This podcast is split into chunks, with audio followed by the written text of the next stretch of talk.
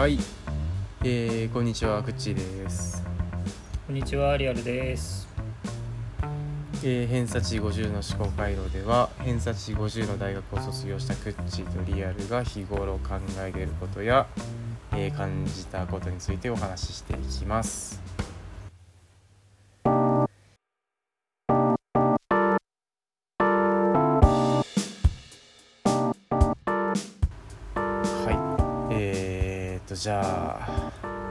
ですね、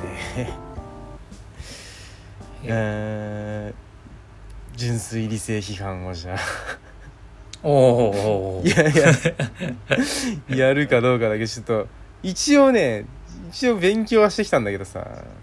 うん。まあ当然あの分かんないとこもああるし。うん。どうどうなのかいやいどうなんだろうな。まあだから思ったこあ違うな。純粋理性批判を説明するというよりは俺がその中で得たことみたいなだったら、うんうんまあまだこうちょっといいのかなと思って。うん。うん。うん。だからこの偽偽純粋理性批判を やることになるのかなと思うんだけどさ、いいいっすか？それちょっとやってみていい？あ、いいよいいよ、全然。いやなんかちょっと結構だけ、とりあえず側だけ教えてもらっていい？純粋理性批ああ判。だよねだよねだよね。まずさこの、えっ、と純粋理性批判っていうのは本の名前なんだよね。まあ理論の名前でもあるんだけど、うん。これを書いたのがカントさん。えっ、と、うん。イマヌエル・カントドイツ人のうん。哲学者だね、この人がだから1700何年から1800何年とかっていうほぼ18世紀の人で。18世紀、だよな。うん。あったよね17世紀、じ18世紀？あれどっちだっけ？1700何年うんと、18 18世紀だよ。18世紀だな。18世紀だな。そうそうそう、うーんとだから時代としてはあのニュートンとかがなんかもう新たにこうさ科学みたいなものをさ打ち出してきた時代で、まあこの時は結構科学がすごいすごいのよ。もう神より科学みたいなことになりつつあって。あニュートンって、ニュートンってそんな後なんだ。そんな、ん？あと前、あ、あ、ってこと。ななんか結構最近だった、なんかももっと前だと思ってた、ニュートンって。あ、いやいや、だってここ最近だよね、あの、ニュートン力学とかニュートン。う。うん。ん。だから科学はまだまだ、あの、未発達だっていう、よく言われるのは、まだこの2、300年の話じゃないかみたいなこと言われるのは、うん。そこにあるんだけど、まあだから衝撃的な人が出てきてる中で、えーだからこの時の哲学っていうのがうんとなんだろうな。哲学っていうかその科学とかっていう扱いが えーっと、はい、すいません。あ大丈夫か？びっくりした。あの えーっとそのか科学はすごいけど結局これも一つのあの考え方でしょ？みたいな人がいたりとか、で哲学は哲学でなんかこう神はいるのいないのとか宇宙はどこまで続いてるのみたいなことをああでもないこうでもないとかしてたのが結構多かった感じでうん。でそれについてカントが「いや本当にそうなの?」みたいなことをものすげえ考えてなんかまとめたのがこの純粋理性批判っていうのが、まあ、俺の捉え方ね。うんうん。なんかこれカントについてカント学会みたいなのがあるようでなんか確か、俺らの哲学の先生もさ哲学の授業の先生もその学会かなんかに入ってる人で。ああ、本当に。確かそうだったんだよでそうその中そのカント学会はなんかいかに私がカントに詳しいかをなんかこうひけらかすいけすかない会だみたいなことはすげえ言ってたんだけど、うん、でまあなんかそそれぐらい学者の間でももうなんかどう捉えるかっていうのがものすごい分かれてしまう。わ私が一番知ってる、私が一番知ってるみたいになってしまうぐらい激ムズ中の激ムズだから。だから俺がこう、うん。軽くさらっただけでは当然これはあのなんかこう解説本を読んだ人の説明のなんか俺の捉え方みたいなさそれぐらいのもう薄いやつなんだけどさ、まあまあ俺が捉えたのはそういう科学は正しくないっていうの本当にそうなのとかう。うん。んなんか哲学ってそういうことで本当にいいのみたいなことをなんかこう打ち砕いた人だと俺は捉えてたんだけどさ。うん。えーでこの純粋理性批判っていうのがなんかまあうん。直訳なんだよねこれね。えっ、と全う然ん。そのまんまだ純粋な理性を批判したっていうことでもないしうん。なんか全然違うのよ。だこれ哲学書のなんか悪いとこというかさ翻訳の悪いとこっていうかうーんと、うん。なんか翻訳って解説じゃないよみたいなことでもあってえっ、と、うんうんその人が書いたことをそのままあの和訳することでだからその人が、えー、とどういう文章で伝えたかったのかも丸々こうやりたい写し取りたいっていうのが翻訳みたいなことでなうん。中身に何がこういう意味だよこういう意味だよとかっていうのはなんかまた別の話だから翻訳すると純粋理性批判になっちゃうんだけどそのまんま。うん。えっとうん。ドイツ語を翻訳すると。意味合いとしては全然違うって俺のその読んだやつだとえーっとねまず批判っていうのが何かをこう否定的に否定的な意見をこう述べるとかっていうことではなくて、うん。えっと、よく吟味するみたいな意味らしいのね。うんうん。うんなんかそれをどういうものなのかをよく観察しなんかどう捉えるかみたいなことをよく考えるみたいなことが批判であって、悪いこれここが悪いぞここが悪いぞっていう意味じゃないっていうのがまずこれ一個ね。批判。うん。えー、っとねで理性っていうのがね、えーちょっと待ってね。何かを物事をこう捉える時のに判断を下すものみたいなこと。いやちょっと違うか。うんなちょっとうん日本語的によろしくないかもしれんが。でそれがこう理性として捉えてなんかちゃんとした言葉で説明されてたんだけどちょっと今メモが見つからないな、うん。理性。うん、まあなんかでもあーまあそういうことで俺はとりあえずいいと思うんだよ雰囲気ね雰囲気、うん。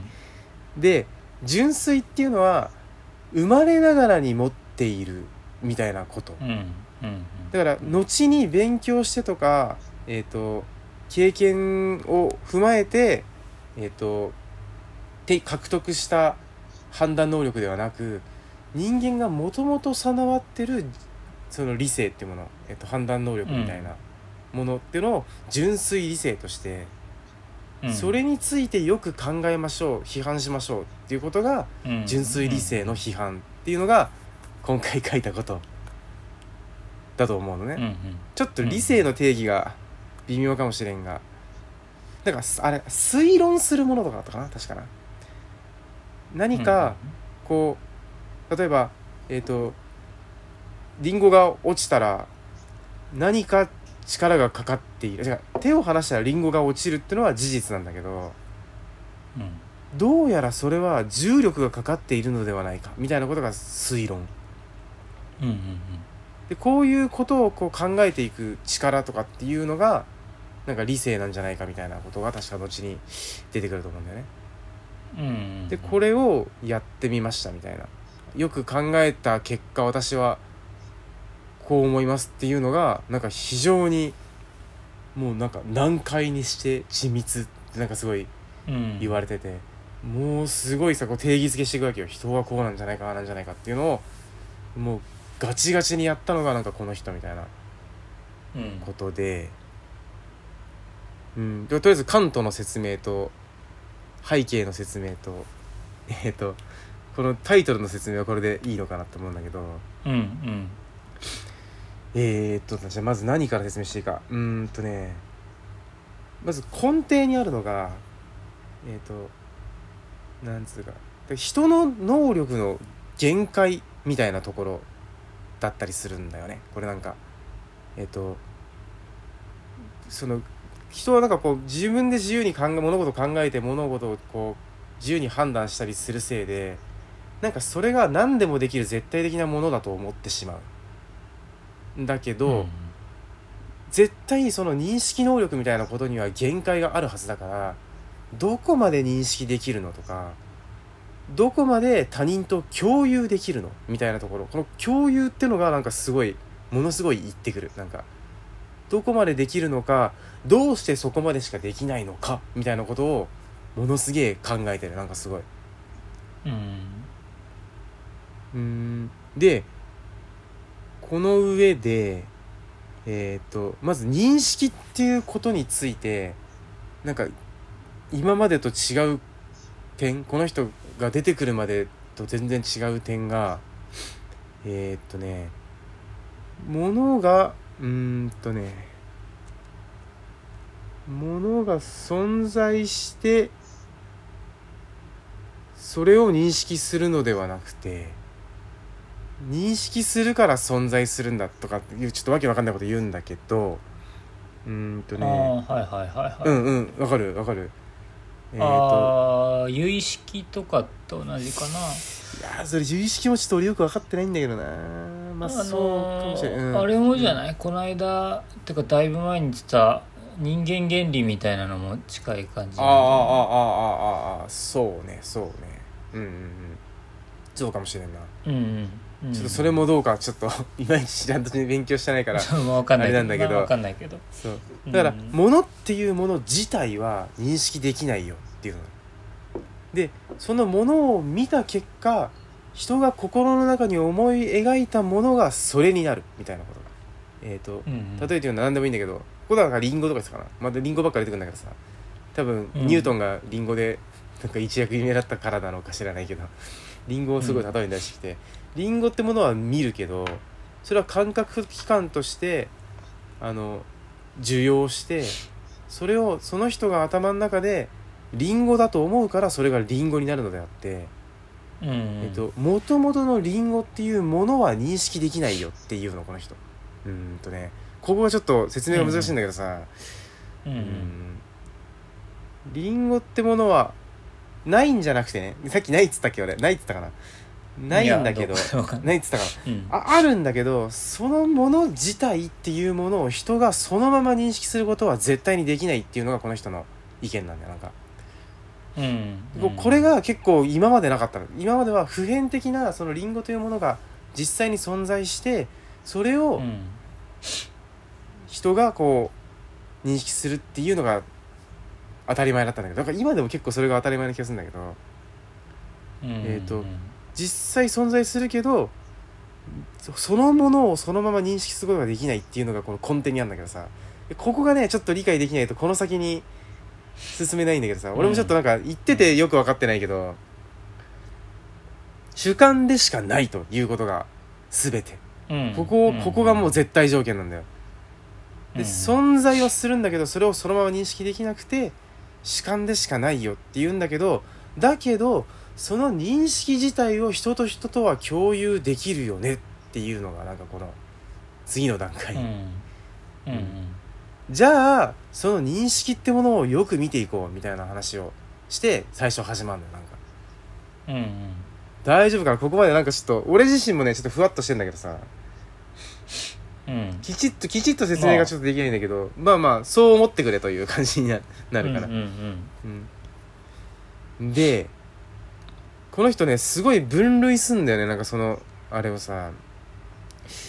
でその主観とか認識ってのはまず2つなんか2層構造だよみたいなこと言うの。えっ、とまず最初がなんか専門用語で言ってもしょうがないけどなんか感性と語性みたいな感じで分けるのね感性っていうのは感じるに性質のせいで、語性っていうのはなんかあの悟る、悟る性質みたいな感じでさ。うん。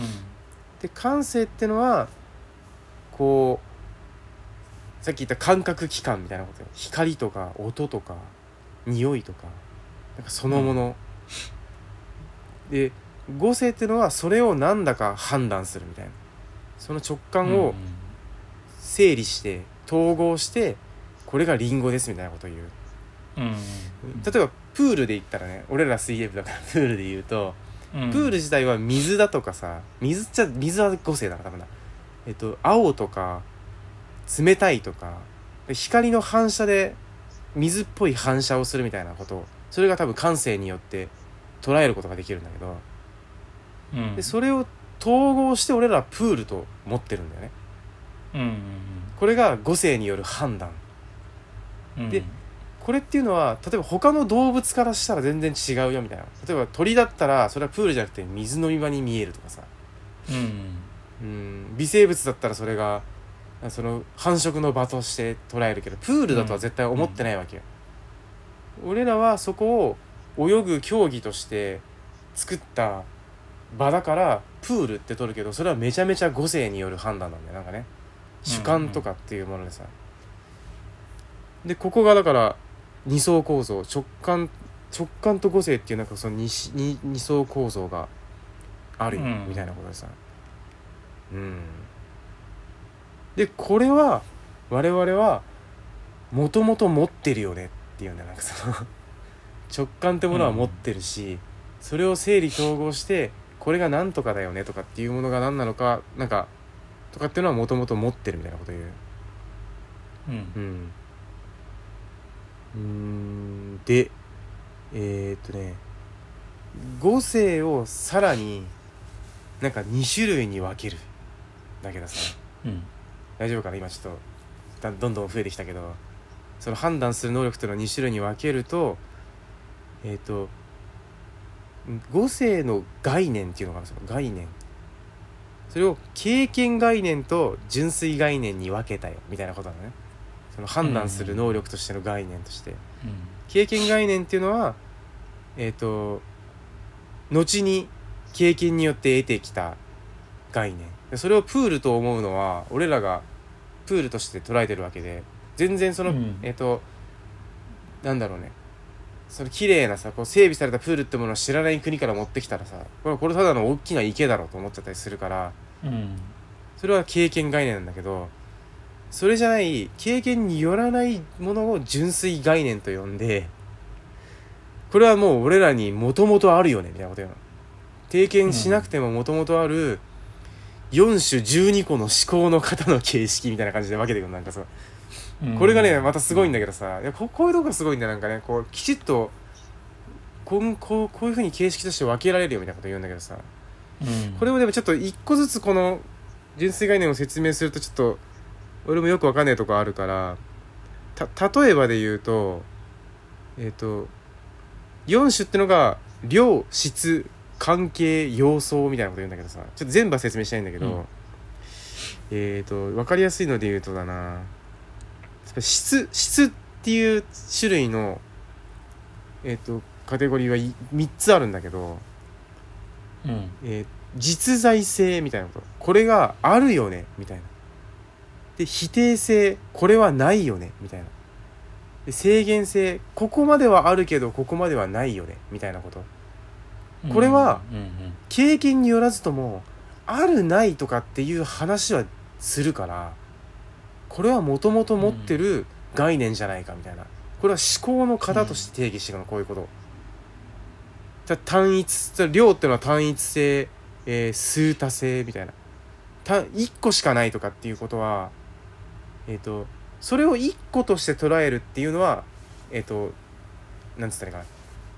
経験なんだけど、1個っていう概念自体は あのもともとあるよねみたいな話をするんだね。うんうんうんうん。たくさんどこまでをたくさんというかっていうのはそれそれぞれだけどたくさんっていう概念自体はもともと備わっているみたいなことを言うのよ。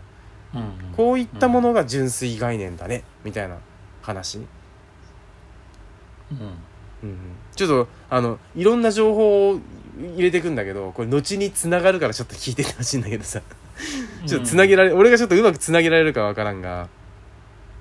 で概念っていうのはえー、っとねあそうそうそう。いいんだよね。一つっていうのはひとまとまりとして定義するけど一つとして唱えること自体は誰もが認識できるって今言ったから。そうそうそう。そういうことよねうーん。まああとは関関係とかもなんか何らかのつながりを見出す思考。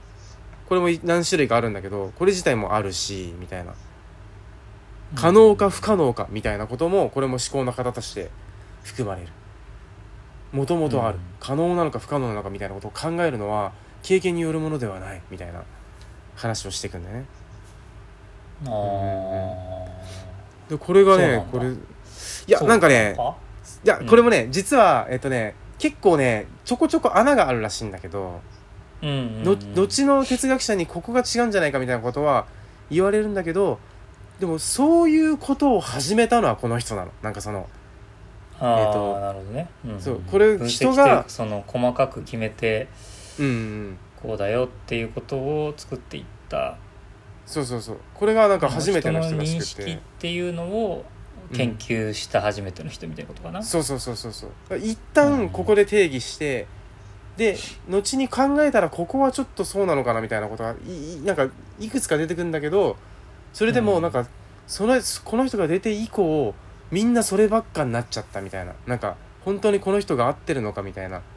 うん。みたいなことばっかになっちゃったせいで。基準になったのね。そうそうそうそう。だからちょっと親って思うとこもあるんあるしいやでもこの可能不可能についても関東派の人にきちっと説明させればあ確かにそれは純粋概念だうん。みたいなことになるのかもしれないね、なんか俺がこう可能不可能としか言わないからちょっと納得できない部分があるかもしれないけど、こういう感じで今まとめていっていてえー、っとですね。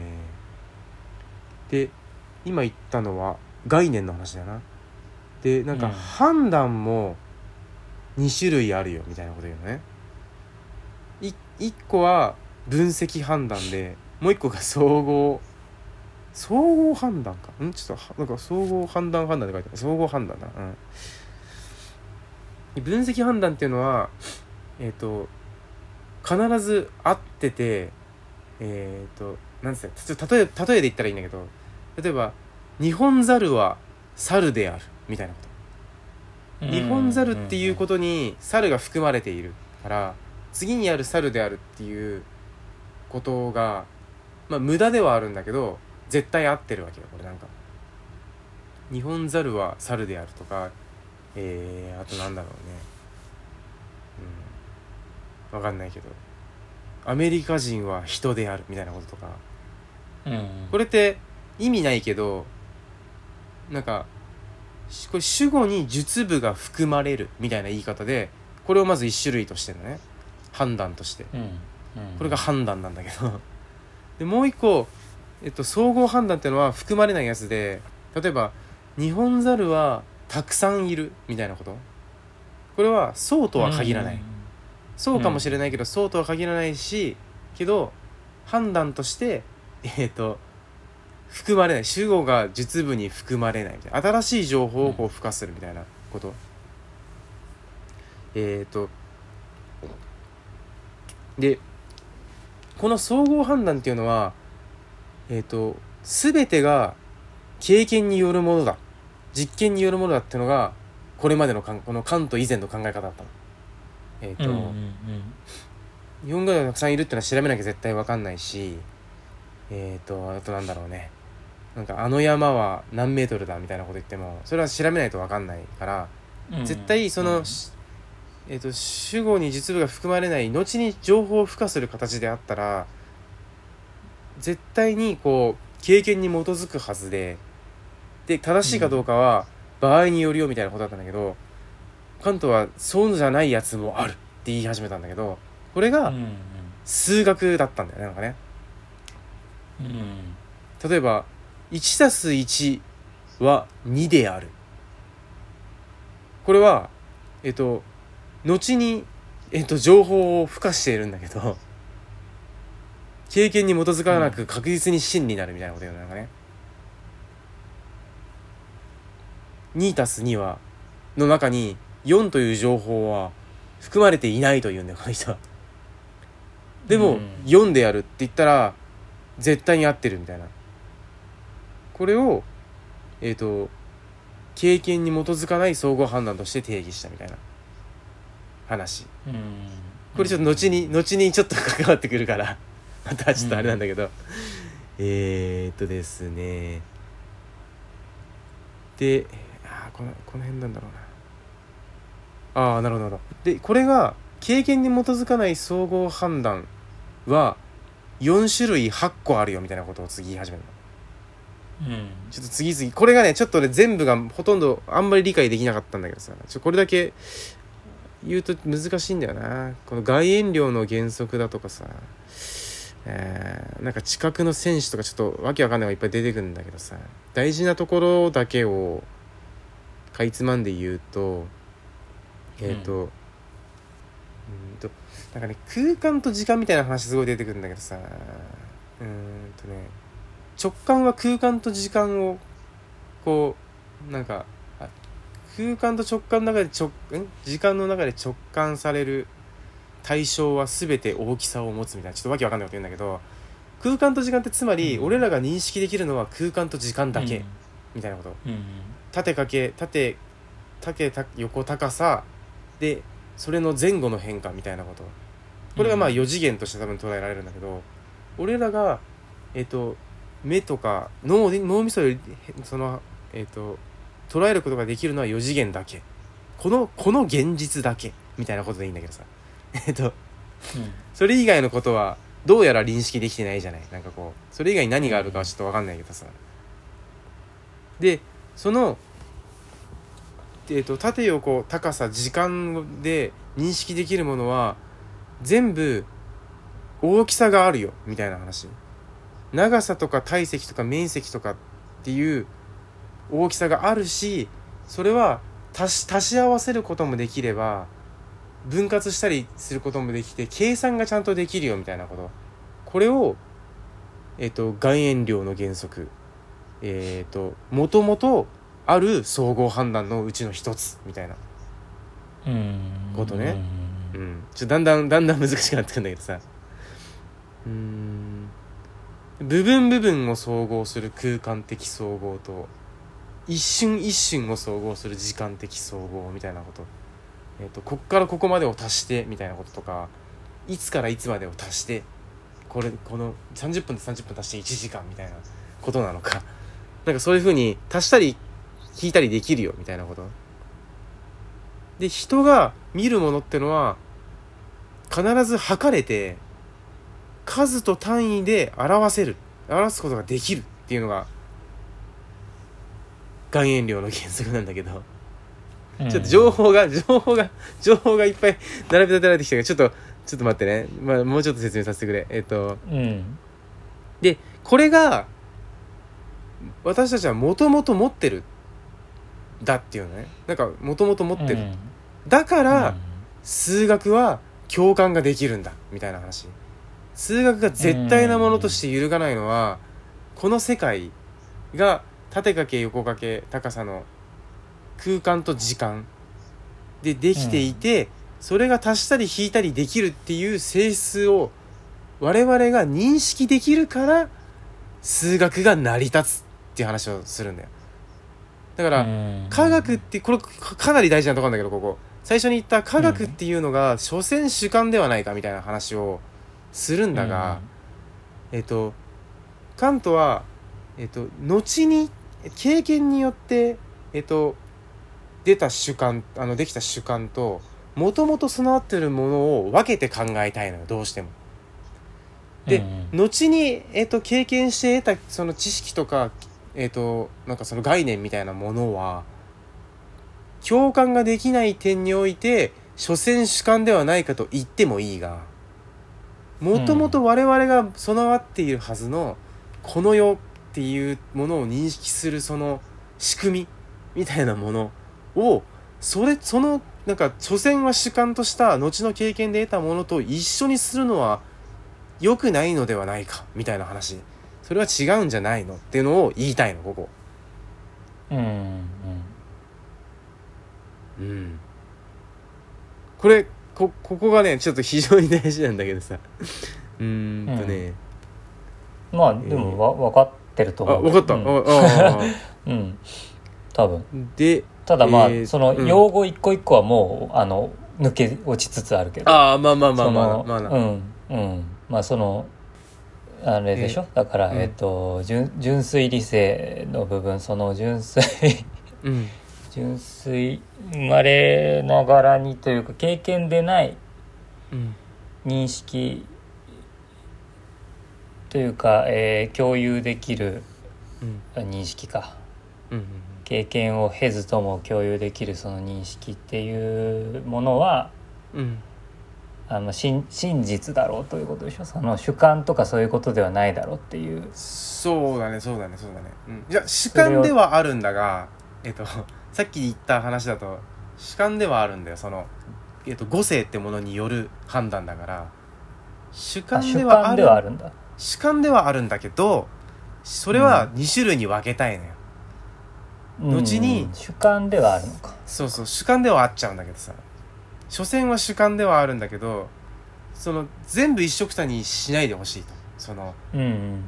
自分たちが文化とか経験によって得たこれが大事だよとか、これが素晴らしいよみたいなものと数学は全然違うよっていう話、でまさかのさその数学工程の話になるからさちょっとびっくりしたんだけどさ、うん。うん。でこれが外縁量による外縁量の法則による数学の工程になるだろで、えっと今な何を説明してんだっけ？あもともと持ってるえっ、ともともと持ってる経験に基づかない総合判断の種類の話をしてんだけどさ。えっとうん。でその他にも因果率の法則みたいなのがあって。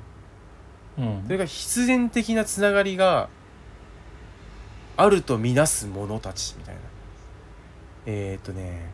でこれえーっとこのカントが来る前は科学が生まれたから科学っていう考え方が生まれたから因果っていう考え方を後にあの考え出したっていうなんかその捉え方が多かったんだけどいやカントはもともと因果っていうものをえっ、とその捉える力が備わってるから科学に信憑性を我々は感じるんだっていうふうに言ったのね。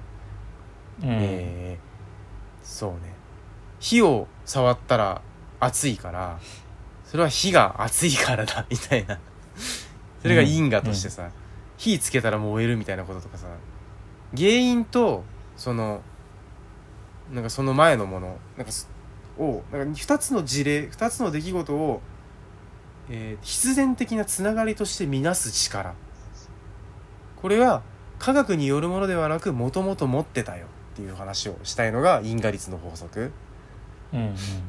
うん、でもう一個これ最後だと思うんだけどこれ純粋頭角みたいな純粋に滑る覚えると書いて純粋頭角。これは知識や経験をまとめる力。えっ、と、うん。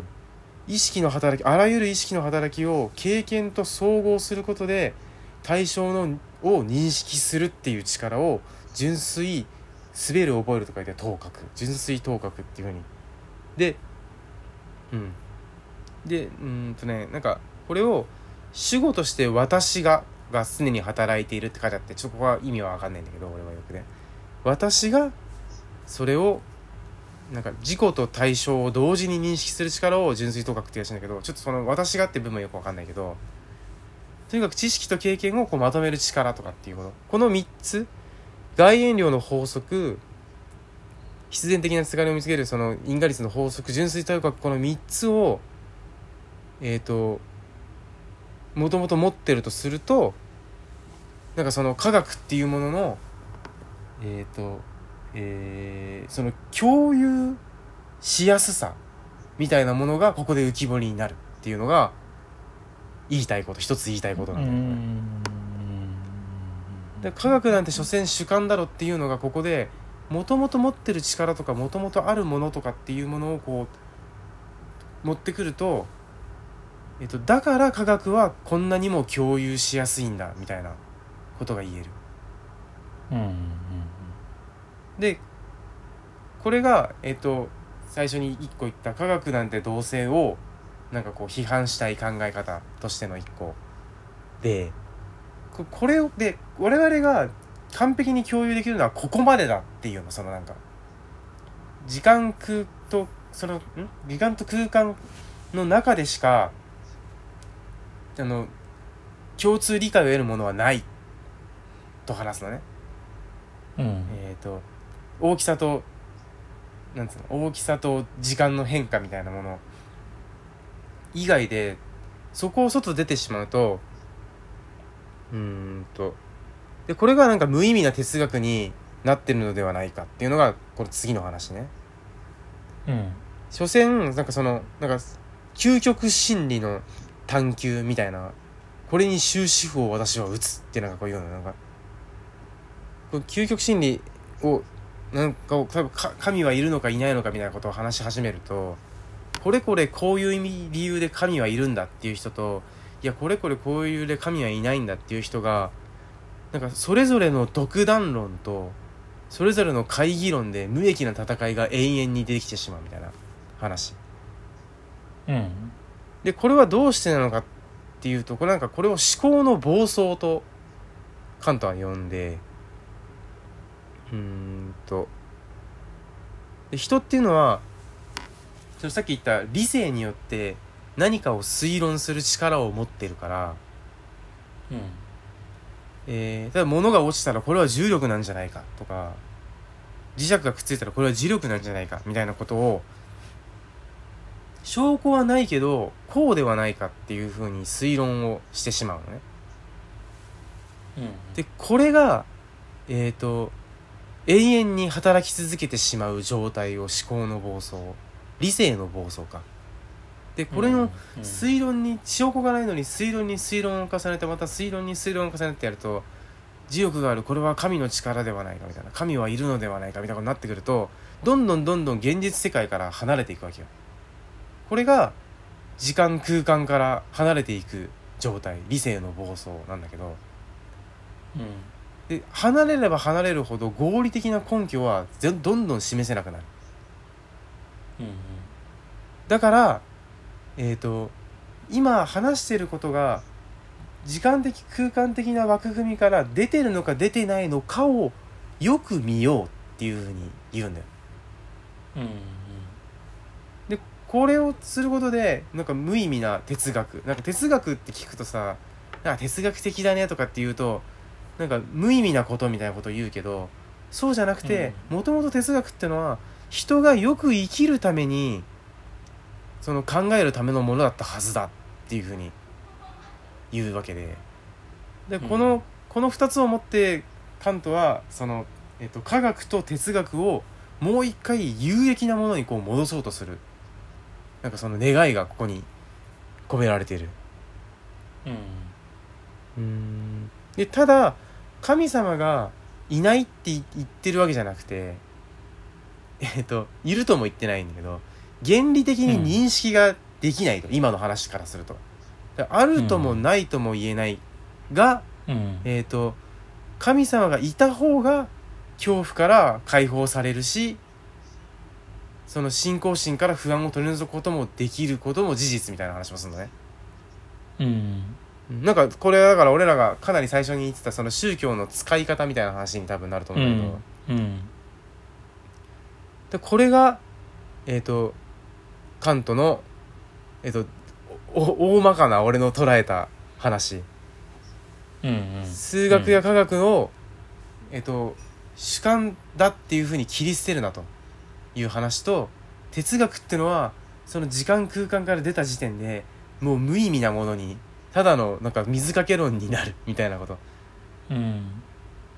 でそうではなくみんなよく生きようというのがなんかこのカントの願いみたいな話。最後まとめでうんなんかカントの目指した世界だとかっていうのが出てくるんでちょっとその辺はちょっと難しくてよくわかんないんだけどまあ要はえっ、と好き勝手考えずでかつ大事なものは大事としてどこまでを考えるみたいな。今その今その思考は空間から出てやしないかみたいな見方を持とうみたいなことが純粋理性批判だと俺は 捉えた、うんううん。ん、だいたいだいたいこんなとこか。ら40分かかっちゃった。うん。うん。なるほどね。うん。なるほど。うんううんんいやあの純粋理性批判をね僕は読んだわけじゃない。認識論認識論っていうさうんうん本がさ俺らの哲学あのあ教科書だったじゃん多分、うんうん。あれってカントのやつなのか？カントいやのカントそれをまあれはまた違う人なんだけどね。あれはシュネーデルシュネーデルバッハみたいな。あシュネーデルバッハ。あそっか、懐かしいな、そう。かそうか。あの人認識論今ここにあるあマジ？俺もどっかにあるな、うん。あここにあるな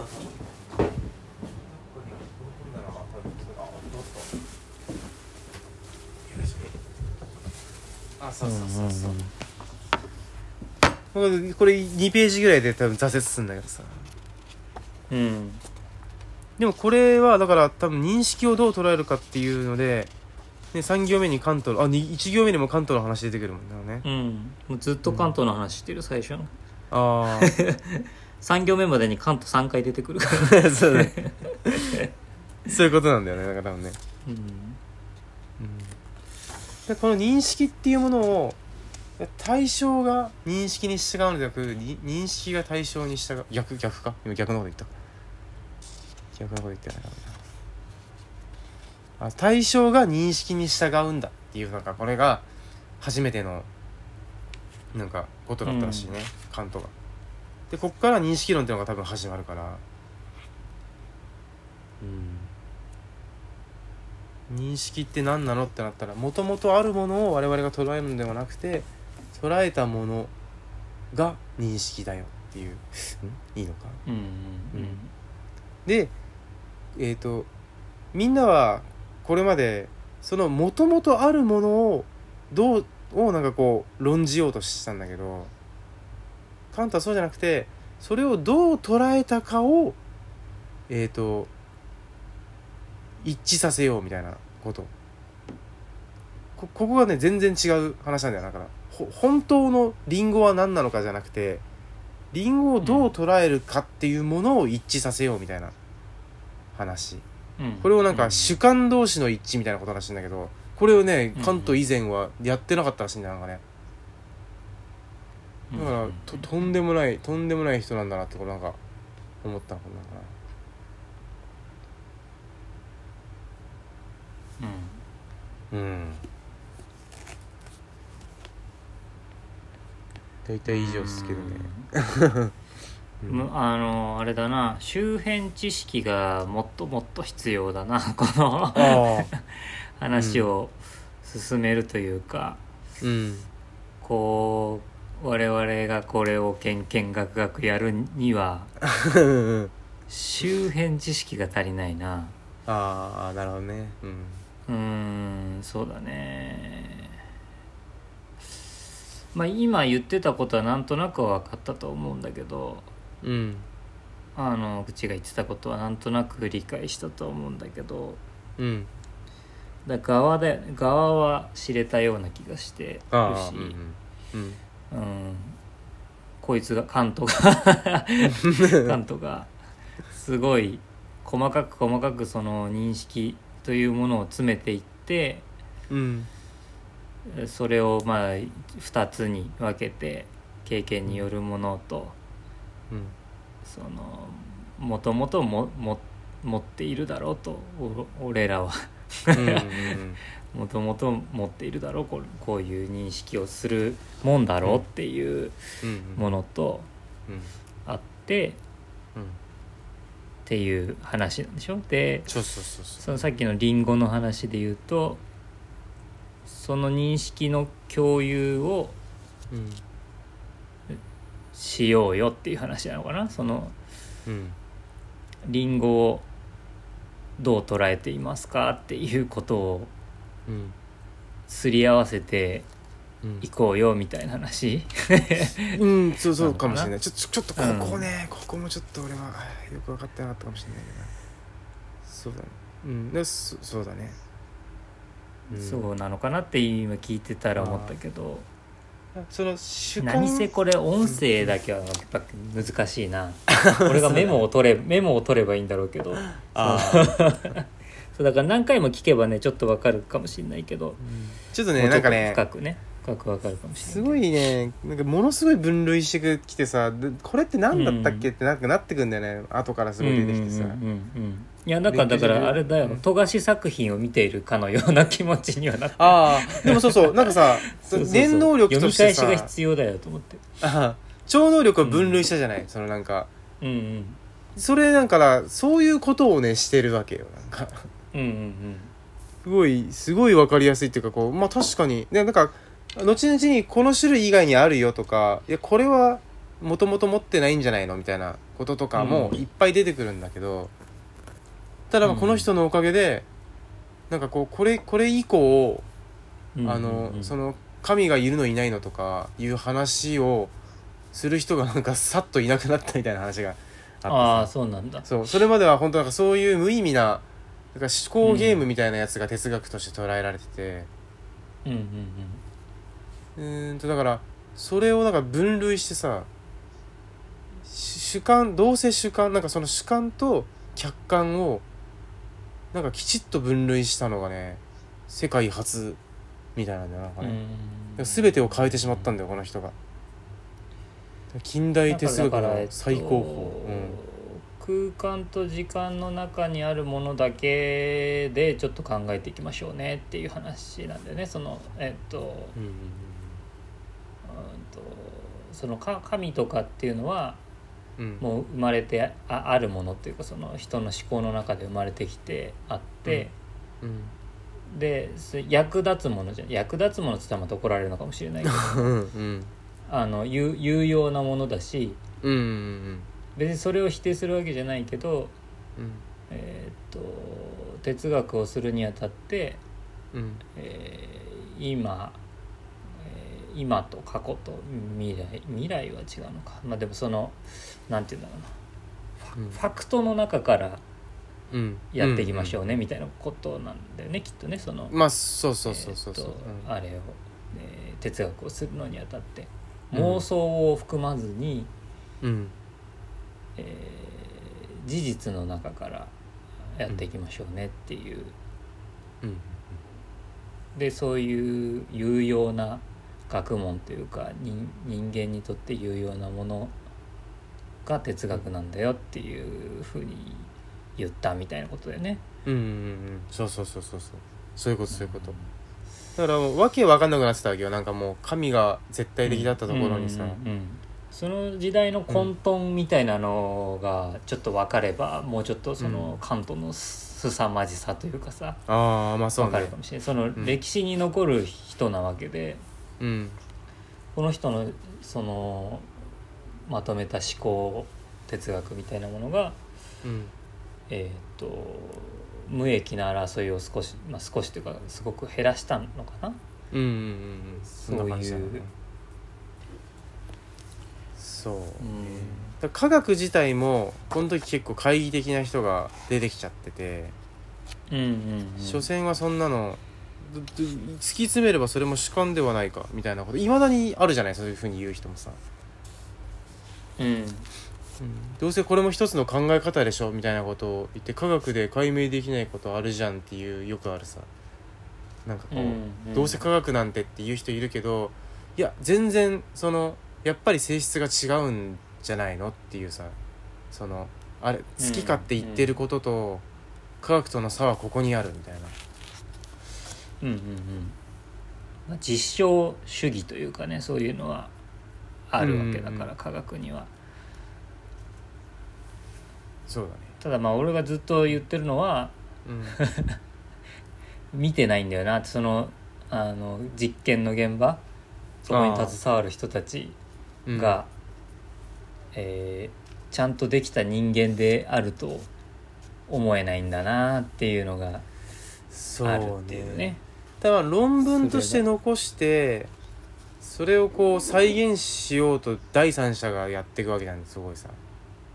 で実際にできたね、できなかったねみたいなこととか。やっぱ同じ学会の中でも反対派閥とかがちゃんといるわけですよ、うんうん。うんうんででこれできてないじゃんとかっていうふうに言うとやっぱりそれは取り下げられるだの、うんうん。うん、急いでこうこうなってましたっつったけど違うじゃんみたいなこととかさ、うんうん。だからその一連を見てるとうん、あの科学も所詮っていう人の気持ちもわからないではないよねっていう。ああなるほどね。ことね、そうそうそうそう。それをなんていうの。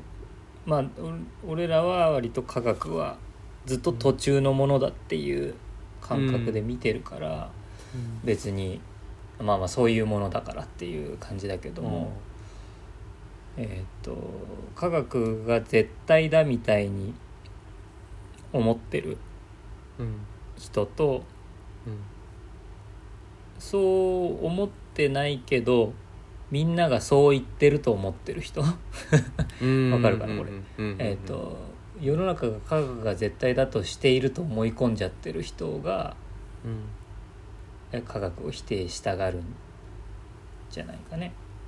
うん。うんうんうんうん。なるほどね。うん、科学はその実証とかそのに基づいて組み立てていくというか積み上げていくものだけど、うん。えー結局現時点ではこんな感じに思いますねっていうことの積み重ねだからうん。うん覆るよねそりゃっていううん。ことがあるじゃない？うん。それを認識してない人っていうのは多分いるんじゃない？あー俺らはなるほどね。うん。あの実験の現場とかにさうん。いたことがあって。うん。で、えー科学ってこういうもんだよねっていうのを教えてもらってきたから、うん。うんあれだけど高校ぐらいまでだとさうん。ただ問題があって答えがあってっていうだけじゃない？あそうだね。うんそうそのまだ分かってないことに向かうっていうことはしてないわけじゃない？高校ぐらいまでだと。うんうん一応ちょっと実験があったりはするか？まあ、実でも。験はあるけどそれはもう答え出てる実験をするっていう感じじゃない、再現してみようみたいなことね。うん、で俺らが研究室入ってやったことはまだ分かってないことをやるっていうことじゃない、うんうんうん。うんそうだね。うんでそこを経たか経てないかは結構大きいのかな、まあ、俺は経てないに等しいけど でも まあまあまあ知らないことに向かうというか知らないというかなんていうの、うん。事実がないことに向かうといううん事実がないというかそのなんていうのあー明らかになってないことにうんうん向かうっていうのがまあ結局だから考察の積み重ねでしかないないから、うんうん。うん、だからこれを推論の域に行ってしまうといやそれはどうやって、あの実証ししたのとかどうやってその実証を覆すのってことがどっちもできないんだけど、うんうんうんこういう方法でこれを突き止めましたって言ったら別の方法でいいやそれは違いましたっていうことが時間と空間の中で可能なわけよ、検証可能なわけよ。うん。でき合ってるか合ってないかをその方法で検証可能。だけどその推論が推論を読んでしまうと検証することもできなくなってしまう。からそこは科学ではないみたいなことになる、うんうんうんうん今こうやったこと思考うん。思考の暴走みたいなこそうそう。と理性理性の暴走か。そう理性の暴走か。そう。だその理性の暴走を起こさないのが科学になるんだよなと思うんだよな、うん。まあ、でもそ自分その人がこう、うん、そうこういう商品を作りたいとか この商品に効果があると認めさせたいとかっていう中でこうやってしまってえー、そうね。結果らしいものが出てしまうことはあるかもしれないけどな。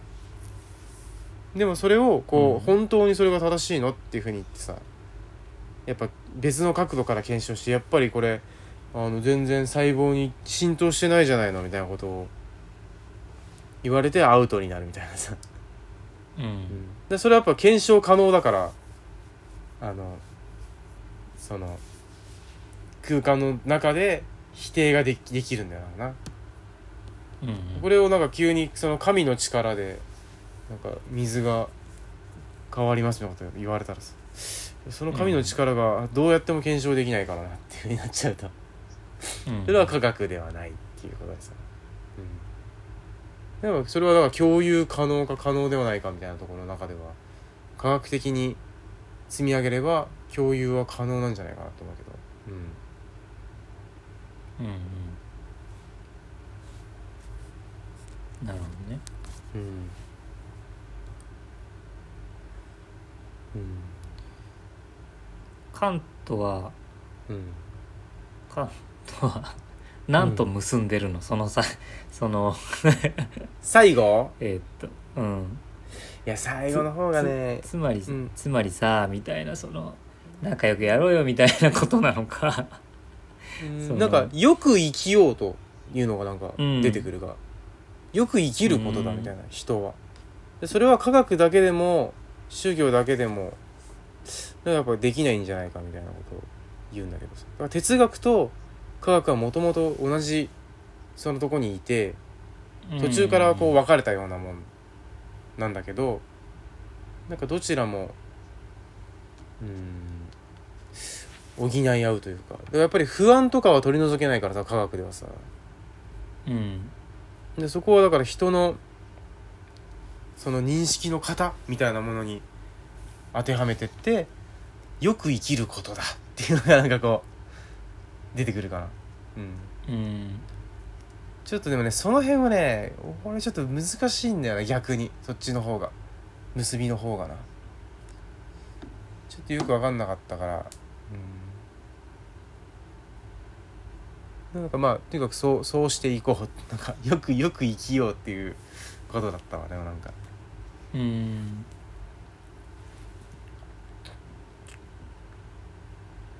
うん純粋理性をよく考えようみたいなことやるのがね。その無限になんか限限界があるよ。絶対理性には限界があるよっていうのを言いたいわけよでその上でうん。自分、その限界を分かった上でよく生きようっていうことなのかな。ちょっと違うのかな。よく生きようをこう乱用するとまた怒られるんだろうなきっとな。違うかもしれんけど 俺はちょっとそう捉えたけど、そう捉えたし俺にとって結構プラスになったからさ。仮にこれがが真実でなかったとしてもさいいと思う、うん。やっぱりこううん。なんかその科学と宗教について考えることが結構多かったから、うん。なんかそれがなんかそれぞれ同じようで違うようでみたいなの中でやっぱその人の認識の型とこの世をなんかこう理解する理解するっていうかと分類して扱うことでえっ、となんか考えることができるというかさその境目を考えることができるというか。うん。でそれを時間空間と定義した。で推論の先推論と時間空間でっていうものでこう分けたみたいな話になるとあ今俺が考えてることはこれは推論だなだとかあここは時間と空間の中の話だなっていうふうに、えー、と分けて考えることができれば、えーそのもとでよく生きることができるかもしれないっていう感じだよねだからね。うんうん純粋理性批判ができるんじゃないかなって思うけど。どうなんでしょうか。違うのだろうが。うんまあまあでも あれでいいよな。それはクッチーの解釈でうね。ーをプラスにできればそれは全然うん。いいけどね、うん。えじゃあちょっと待って。まとめて、今うん。まとめてたのか、どうだろう。うん。えーっとそのなんていうの？この今回のお勉強でうん。得た、うん。えーっと、えー学びみたいなのを こう一文ぐらいで ああなるほど、まとめると。そうだな。ようやくん。ようやく要約するとえー、なんでしょうね。なんかさっき言ったようなことでいい気もするが。うん。まあ分からん分からんぞ。まあだから好き勝手考えるなということか いやちょっと違うかなうん。ーん。とうん。で推論をす進めていくからどんどんどんどんどんどんね、うん。宇宙の果てってどうなってるんだろう。わーってなるけど、うん。うん。うん。それはそれで楽しいかもしれんがうん。うん。その先に真実はないよっていう話だね、うん。うん。ちゃんと検証するなら時間空間の中でうん。うん経験実証に基づいて、えー真実を求めるならね。実証その実証に基づいて積み上げていこうっていうことになるよな、うん。うんただそれによって不安が取り除けないのなら、えー一部を自分の心のシステムを理解して神だのを利用するのもやぶさかではないと。いうことになる。うん。うん。うん。なるほどね。うん、うちのさうん。うん。母親がさうん。俺ら大学生の時にねうん。なんか、まあ、よくこう喋ってて、まあいうん。いろいろ取り留めのない話をするんだけど親と、うん。うん。あのそれこそだから、えーっと推論めちゃくちゃな推論でさうん。宇宙っていうのは みたいなことを言うの美容師が。ああ「お前お前よ」っつってその一応科学の、ね、大学行っててよ俺はよっつって。ああなるほど、うん。それ聞いてられないよそのあの全て想像で喋ってる宇宙論。聞いてられないよって面白いけど、そっかーっつって残念そうしてたんだけど そのだからちょっと思い出したそれを。あの 推論推論のそのねあのうん。爆発を見てしまって。まあそうね。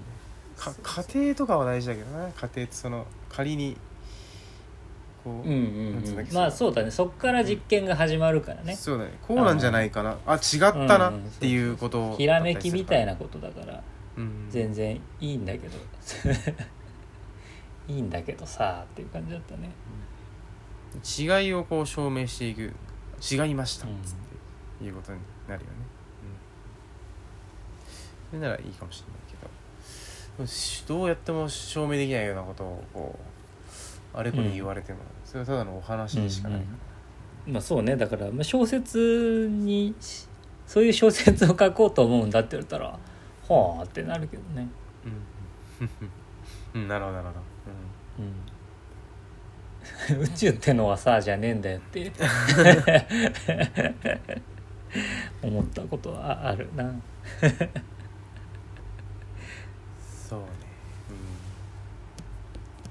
まあ難しいですね。難しかったけど。まあでも楽しかったかな。うん、ああ本当よかった、ちょっと。なんとなんとなし分かったから。ななんとなしだけどね。うん。そのクッチ自身がなんとなしだろうし。そうなんだそう。なんだよな。そうそうそうそう、難しいよこれは。原本にちょっと挑戦しようと思ったんだけど、あーうんうんうん。さっぱりさっぱりだったマジでほんと最初の1ページで、うん。なんかねなんかこうむずいんではないっていうまあでも難しいことに挑戦してる方もそうなんだろうけどね。まあでもなんか分かりづらく言うじゃん。その言い回しがさうん。こねくり回してるからさ基本的には。そうなんだよな。今のまあクッチの話みたいに実例を出して全部実例でさうん。それをさ示してくれればえーっとプールの話とかね、うん。なるほど。そういう感じでそのわ分かりやすい実例を全部示してくれてそれを最後表にしてくれたりとかすればね。ああなるほど。そうそうそう。お前は本当に伝える気があるのかっていう 感じがするじゃんね。学者の言葉っていうのはさ、これそうだよな。なんか、まあでもそうなんだ。伝えようとしてその落とし込もうとすると大事な部分が抜けるのかもしれないんだけどさ。うん。あのなんていうの？分かりやすくキャッチーな方向に持っていこうとすると。うん。いやそこで理解しちゃうと浅すぎるんだよなみたいなことを。うん。があってそういう表現になっていくのかもしれんのだけど、もともとある日本語とか言葉みたいなのをさ哲学用語として利用してくる、なんか使用してくるじゃない？あうんここで言う理性とはこれだよとかさ。うんうんここで言う批判とはこれだよみたいなことするのやめろよって思うね、ほんと、うん。うんうんうん、なんか直感とかもさ直感っていうとなんかちょっと日本語として違う気がするんだよな。そのあその受容体が刺激されるそのままそのもののことでしょ？だからその色とかってのもだから赤だと思っちゃったらそれは赤なんだけどある波長のでその目が捉えた光みたいなものが多分直感だとしていいないいと思うんだけどさ。うんなんかそれを直感って言うのかな？かかん直感っつったらなんかもう考えてる気がするんだけどな俺は頭の中では。ちょっと。うんうん。どうだろう？直感っていう言葉に考えるは含まれてないのかな。感じるか。多分。あうん。直だからね。その。そうそうそう。あこれは直感でいいのかじゃそう。だから今俺は木のテーブルを触ってるんだけどあうんうん。この触覚でもってこれ木っぽいなって思ったらこれは考えてるけども。ああ。何かに触れてる。の？うん。何かに触れてるこの感触そのものは直感なんじゃない？